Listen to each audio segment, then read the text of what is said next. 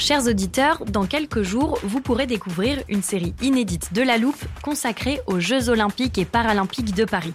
À trois mois de la cérémonie d'ouverture, on s'est demandé comment réussir ces JO. Les transports sont-ils prêts à affronter les milliers de touristes? Le dispositif de sécurité est-il suffisant? L'enthousiasme sera-t-il finalement au rendez-vous? Pour répondre, on plonge durant cinq épisodes dans les archives des éditions précédentes, accompagnés des journalistes de l'Express. C'est à retrouver à partir du 13 mai sur toutes les plateformes d'écoute.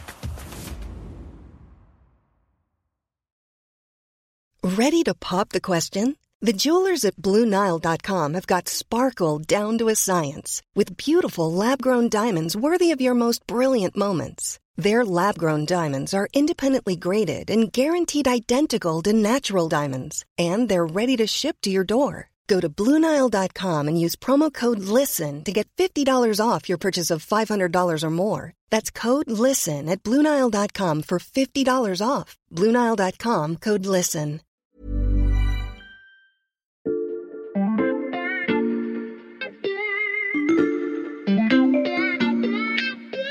Salut, c'est Xavier Yvon. Nous sommes le lundi 5 septembre 2022. Bienvenue dans La Loupe, le podcast quotidien de l'Express.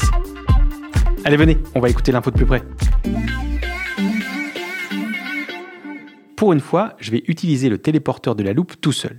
Je vais vous emmener assister à une scène que j'ai moi-même vécue en tant que reporter. Je règle la date, 2 février 2013, et le lieu, Tombouctou, au Mali. C'est parti.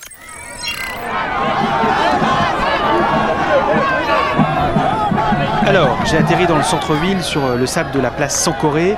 Euh, Là, au-dessus de la foule, j'aperçois le sommet euh, de la mosquée emblématique en terre, hérissée de poutres en bois. Il y a beaucoup de monde autour de moi. Je vais me frayer un chemin. Voilà. Vous entendez la joie? J'aperçois beaucoup de drapeaux français. Tiens, là, il y a une femme en boubou bleu, blanc, rouge. Et tendez bien l'oreille. Oui, c'est François Hollande que ces Maliens acclament. Et le voilà, je le vois là, il salue la foule, il serre des mains. Ça fait seulement 5 jours que les soldats français ont repris Tombouctou aux djihadistes. Ils sont là dans le cadre de l'opération Serval, décidée par François Hollande. Euh, Sa visite est un moment très fort, vous le sentez. Il y a même des bébés nés ces jours-ci qui ont été prénommés Hollande. Bon, je pense qu'on en a assez vu. Gardez bien cette scène en tête, je rentre au studio.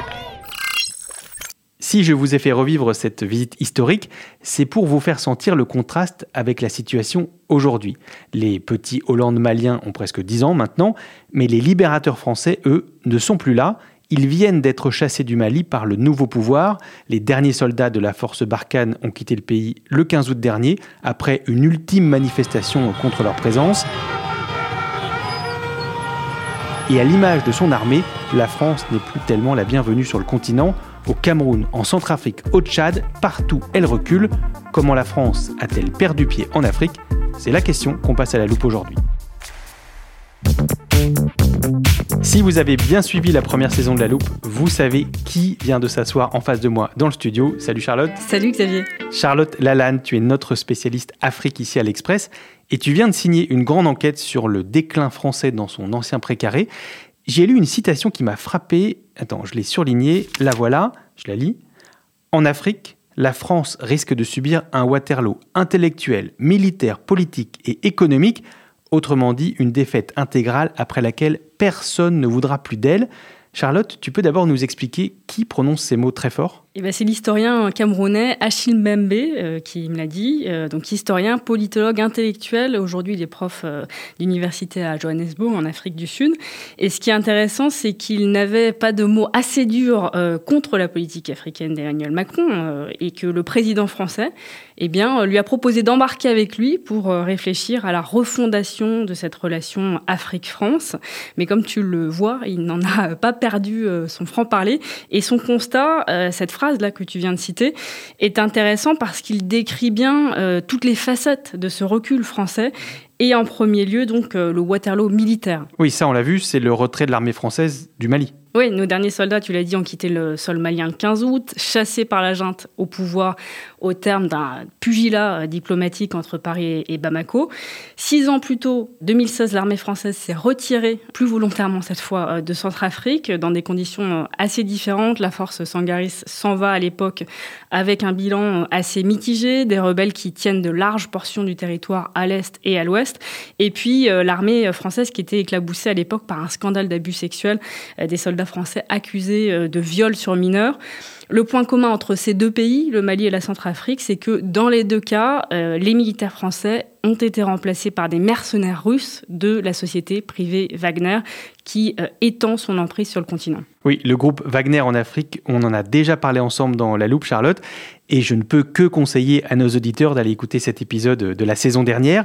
Si je reprends les mots d'Achille Mbembe, que veut-il dire quand il parle de Waterloo économique? C'est simple, en 20 ans, les entreprises tricolores ont perdu la moitié de leur part de marché. Mmh.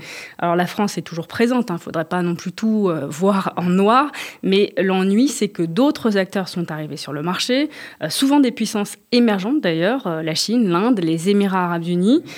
Résultat, bah, si on regarde par exemple les exportations, la France est passée de la première à la quatrième place depuis 2000. Mhm. Et on décroche aussi si on regarde un autre indicateur qui est celui des investissements directs. Donc à chaque fois, la France recule. Oui, et l'un des symboles de ce déclin, euh, même je dirais de ce désintérêt en fait pour l'Afrique, c'est la vente de l'empire euh, Bolloré Logistics, l'industriel français qui, euh, tu le sais, a bâti sa fortune sur le continent, qui, euh, il faut quand même le rappeler aussi, était euh, l'un des symboles de la France-Afrique et de pratiques un peu douteuses, mais qui en tout cas euh, représentait un poids économique colossal, eh bien, il s'en va. Et d'ailleurs, sur ce créneau de la logistique, qui est très important, un autre poids lourd a émergé, c'est la Chine. La Chine, dont tu me disais en préparant cet épisode qu'elle était devenue euh, le patron dans la quasi-totalité des pays euh, francophones, là où la France avant était euh, dominante. C'est ça, c'est que Pékin est le premier fournisseur de marchandises dans une trentaine d'États mmh. sur le continent et surtout le premier chef de chantier en Afrique. Pour s'en apercevoir, bah, je t'invite à te balader dans les capitales africaines.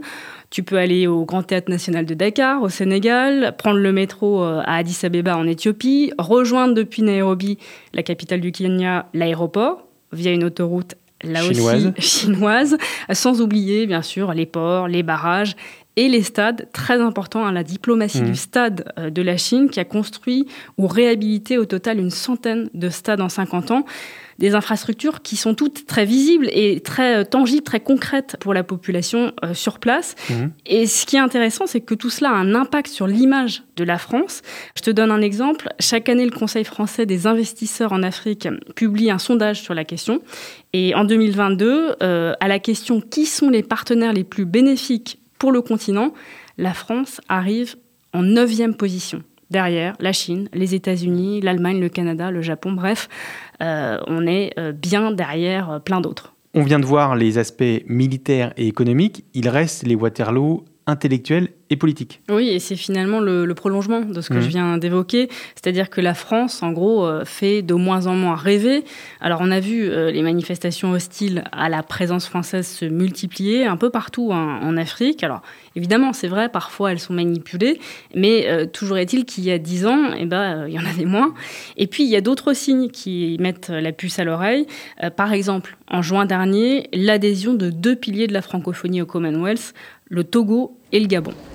La réunion des dirigeants du Commonwealth s'achève ce samedi avec l'intégration de deux nouveaux membres, le Togo et le Gabon des pays d'Afrique de l'Ouest et du Centre, n'ayant aucun lien historique avec la Grande-Bretagne, l'ancienne puissance colonisatrice. Et si on revient sur le Waterloo politique, euh, bah, on s'aperçoit effectivement qu'il y a des conséquences euh, tout à fait politiques très concrètes à tout ce que l'on vient de dire. Euh, la meilleure illustration, c'est ce qui s'est passé le 2 mars à New York dans la salle plénière euh, de l'Assemblée générale de l'ONU au moment euh, du vote d'une résolution qui condamnait euh, l'agression de la Russie contre l'Ukraine. Là, on a 25 pays africains qui se sont soit abstenus, soit qui n'ont carrément pas pris part au vote. C'est le cas notamment du Mali, du Sénégal ou de l'Algérie. Et pourtant, je peux te dire qu'en coulisses, les diplomates français avaient fait des pieds et des mains pour convaincre ces pays. et bah, ça n'a pas marché la France, peu à peu évincée par la Russie et par la Chine, il est temps de se demander comment l'ex-puissance coloniale a pu à ce point se perdre dans son ancien précaré.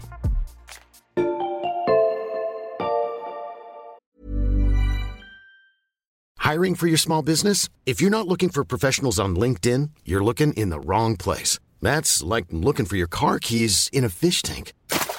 LinkedIn helps you hire professionals you can't find anywhere else, even those who aren't actively searching for a new job but might be open to the perfect role. In a given month, over 70% of LinkedIn users don't even visit other leading job sites. So start looking in the right place. With LinkedIn, you can hire professionals like a professional. Post your free job on linkedin.com slash people today.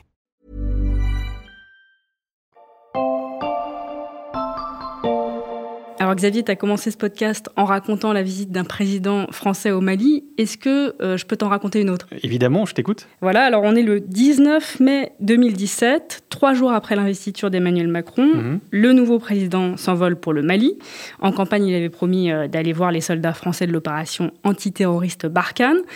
Sauf que euh, l'équipe du nouveau chef de l'État a prévu un voyage express à Gao, cette ville au nord du pays, sur la base militaire donc. Et ça, euh, bah, sans même passer par la case Bamako. La capitale. Voilà, et surtout pas par le palais de Koulouba, qui est la résidence du président Ibrahim Boubacar Keïta Ibeka. Je te laisse un petit peu imaginer la tête des diplomates français à Bamako quand ils ont appris euh, le programme. T'imagines un petit peu euh, l'offense, le président français qui débarque à Gao comme à la maison et Ibeka spectateur de cette scène. C'était juste pas possible. Donc il y a eu euh, un branle-bas de combat, des coups de téléphone entre Paris et Bamako. Et puis finalement, l'affaire a été rattrapée euh, de justesse, mais c'est quand même Ibeka, donc le président malien, qui a pris son avion pour aller euh, rencontrer Emmanuel Macron à Gao, ce qui, comme tu peux l'imaginer, avait fait couler pas mal d'encre dans la presse malienne. L'anecdote est stupéfiante, Charlotte, mais pourquoi tu voulais précisément me raconter celle-là? Bah, parce qu'elle en dit long sur euh, la place prise par le militaire dans l'approche française au Mali et d'ailleurs au Sahel de manière plus générale. Tu vois, il y, a un- il y a un diplomate français qui me disait les militaires nous ont piqué l'Afrique. Hmm. Euh, C'est-à-dire qu'on a beaucoup investi euh, sur notre armée pour maintenir une position d'influence, entre guillemets. Je rappelle que sur le continent, on a quand même quatre bases en Côte d'Ivoire, au Sénégal, au Gabon Hmm. et à Djibouti. Et ça, c'est en plus de l'opération extérieure Barkhane.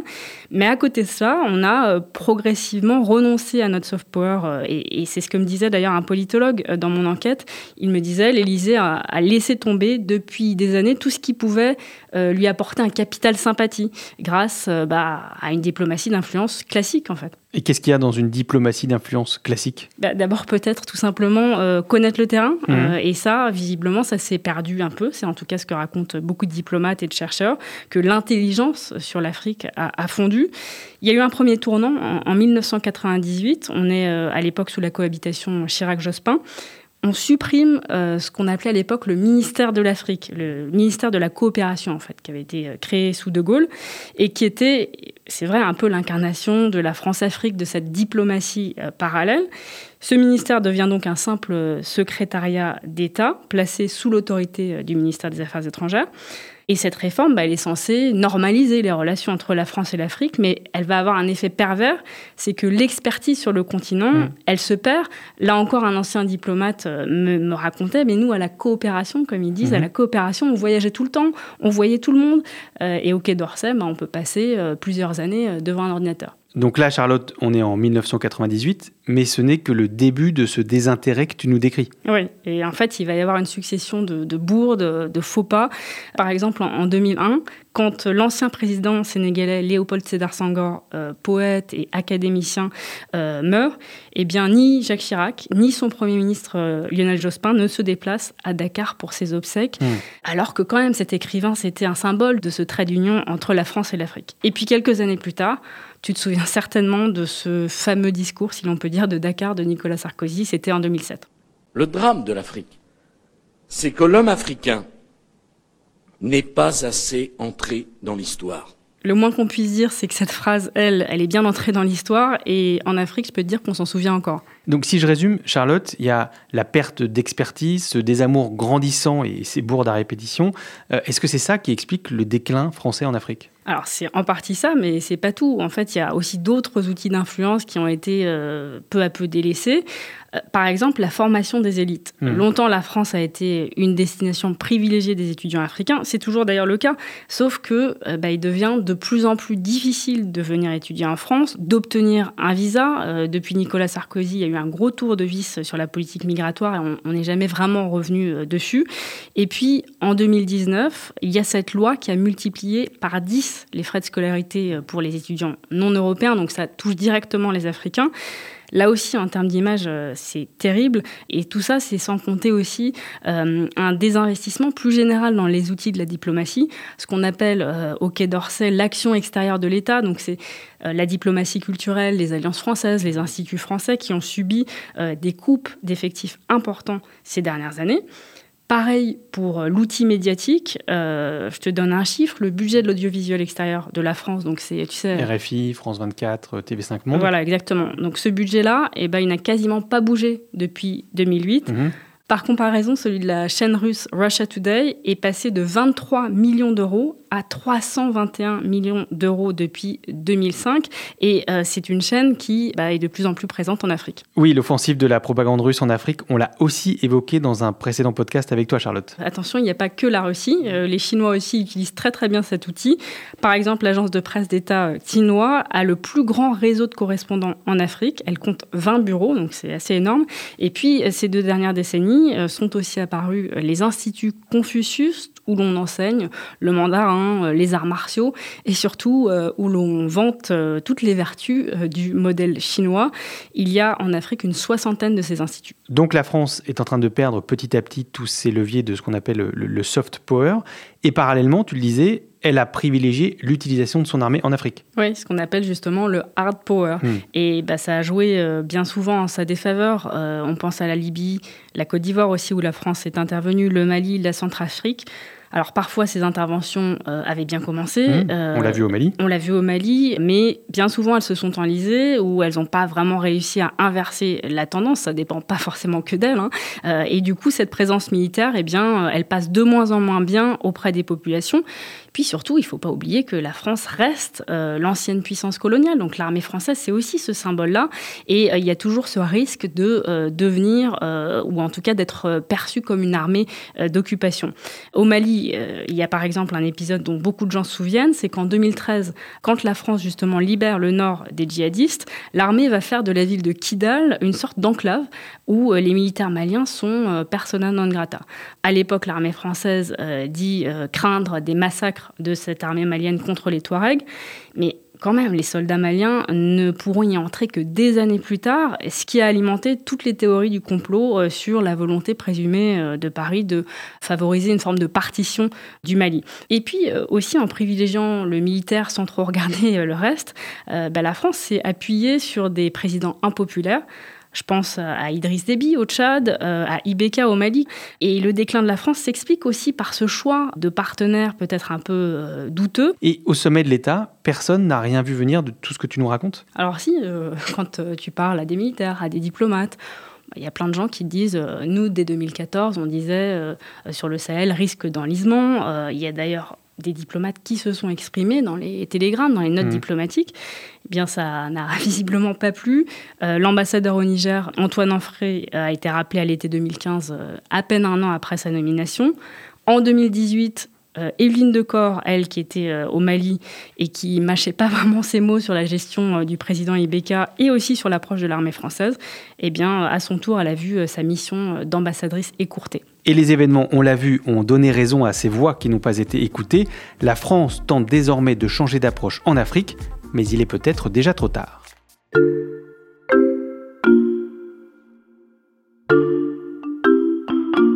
La proposition avec laquelle je viens devant vous, ce n'est pas de décréter seul une nouvelle étape de notre relation.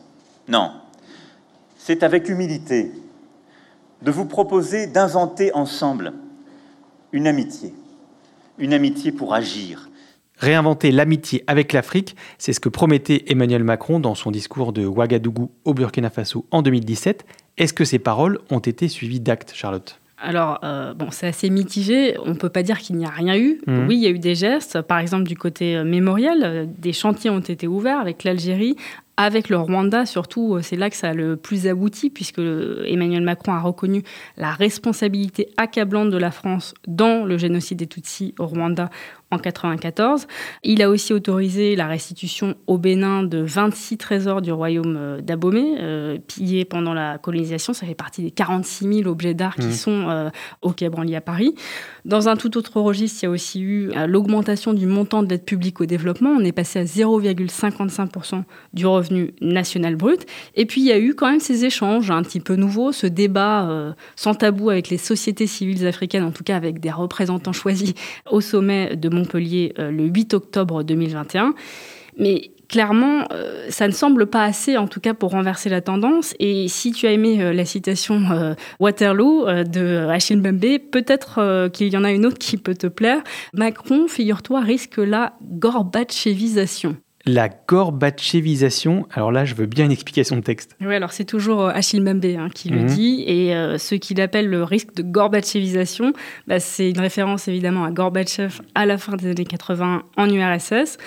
En gros, ça veut dire que euh, vous arrivez au pouvoir, vous êtes face à un système vieux, enquisté, donc l'URSS pour Gorbatchev et la relation France-Afrique pour Emmanuel Macron. Et face à ce système, bah, au lieu de faire de grandes réformes, on s'en tient finalement à des petits calculs, à des demi-mesures. Et au final, eh ben, on perd sur tous les tableaux. Et alors, que faudrait-il faire? C'est un bien grand chantier, mais déjà, euh, essayer de ne pas répéter les mêmes erreurs que par le passé. Euh, par exemple, qu'est-ce qui va se passer pour euh, Barkhane? Maintenant que nos soldats ont quitté le Mali, ils ne quittent pas pour autant le Sahel. hein. La, stratégie va consister à se redéployer autour du Niger et du Tchad, et peut-être aussi en appui euh, aux pays côtiers euh, qui sont de plus en plus menacés par le terrorisme, donc le Bénin, le Togo. Ce que dit l'Élysée, c'est que les militaires français agiront désormais en second rideau. En gros, ça veut dire derrière les armées locales.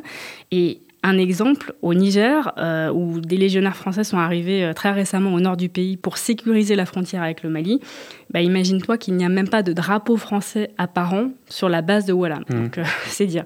Et tout cela, euh, alors, doit être en théorie assorti d'un gros effort sur le développement économique. Sauf que là encore, c'est pas gagné. On va mettre certainement de l'argent, mais il y a aussi tout le logiciel derrière. Là encore, je te donne un exemple. Au Cameroun, un pays qui lui aussi a un énorme défi sécuritaire puisqu'il y a des rébellions au nord-ouest et au sud-ouest, eh bien, le nouvel ambassadeur français euh, qui vient d'être nommé est un général. Hmm. Donc tu vois, c'est pas facile hein, de changer de façon de penser. Charlotte, je vais poser une question volontairement provocante. La France ne devrait-elle pas tout simplement renoncer à jouer un rôle prédominant en Afrique? Écoute, moi j'ai envie de te dire qu'en quelque sorte, c'est un peu le choix qui a été fait, euh, sans vraiment le dire, puisqu'on a parlé de ce désinvestissement euh, général. Et aujourd'hui, bon, bah, certains diplomates français hein, euh, le disent, on est à la fin d'un cycle historique. Et quoi qu'on fasse, quelque part, euh, ça ne marchera pas. Euh, C'est-à-dire qu'il y a quand même un niveau d'acrimonie qui monte. Et peut-être aussi qu'il faut laisser à ces pays euh, faire leur choix. Hmm. C'est-à-dire le Mali veut s'allier avec les Russes eh bien, qu'il le fasse, et puis peut-être qu'il en paiera le prix, et, alors on verra. En même temps, euh, le paradoxe, c'est que ça paraît compliqué de complètement euh, quitter euh, ce continent. D'abord parce que l'Afrique, c'est notre dernière profondeur stratégique, si l'on peut dire, c'est le continent vraiment à, nos portes, avec lequel aussi on a des liens importants, on a une diaspora importante sur notre territoire, on a une immigration qui vient aussi en France, et surtout, n'oublions pas quand même qu'en 2050, l'Afrique sera le continent le plus peuplé du monde. C'est un, aussi un énorme bassin de consommation et nos rivaux euh, ne s'y sont pas trompés. Et on n'attendra pas 2050 pour que tu reviennes nous parler de l'Afrique et de ses enjeux. Merci Charlotte. À bientôt. Charlotte Lalanne du service Monde de l'Express. Ton enquête et tous tes articles sont à retrouver sur l'express.fr. Profitez-en, en ce moment, les trois premiers mois d'abonnement numérique ne coûtent que 99 centimes. Les épisodes de la loupe, eux, sont toujours publiés du lundi au vendredi dès 6h du matin. Et pour ne pas les rater, abonnez-vous sur votre plateforme d'écoute favorite, Spotify, Apple Podcast ou Castbox par exemple. Cet épisode a été monté par Mathias Pengili et réalisé par Jules Cro. Retrouvez-nous demain pour passer un nouveau sujet à la loupe.